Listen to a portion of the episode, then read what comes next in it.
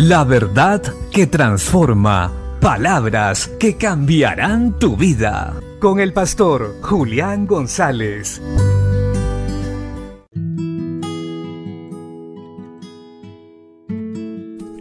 La Biblia dice en el libro de Números capítulo 23 versos 19 y 20, Dios no es hombre para que mienta, ni hijo de hombre para que se arrepienta. Él dijo y no hará, habló y no ejecutará. He aquí he recibido orden de bendecir. Él dio bendición y no podré revocarla. Este texto bíblico nos deja claro que Dios es fiel y que si ha determinado bendecirnos, Él lo hará y no habrá nada que le impida hacer eso que ha dicho de nosotros. Y esto tiene que producirnos confianza. Recuerda, si Dios ha hablado acerca de ti, de que te va a bendecir, te va a ayudar, va a restaurar tu casa, tu matrimonio, va a levantar tus hijos, cree solamente, camina en pos de lo que Dios te ha dicho, sigue avanzando, porque Dios guardará de ti aunque tú no lo veas. Un rey pagano quiso maldecir a Israel en su camino por el desierto hacia la tierra prometida, pero Dios no lo dejó, se lo impidió.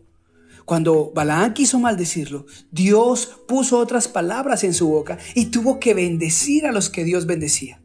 Y esto es maravilloso. Dios ha dicho de nosotros que somos su pueblo. Aquellos que hemos creído en Cristo Jesús como Señor y Salvador, somos el pueblo de Dios. Y Él ha determinado para su pueblo bendición. Él quiere bendecirnos. Él quiere darnos un fin agradable a nosotros. Así que confiemos en el Señor, sigamos avanzando, sigamos yendo hacia el propósito de Dios, porque en ese camino Él nos cuidará. Apartémonos del mal, vivamos en santidad y agradémoslo en todo. Y mientras eso pasa, aunque nos demos cuenta, Él estará peleando por nosotros.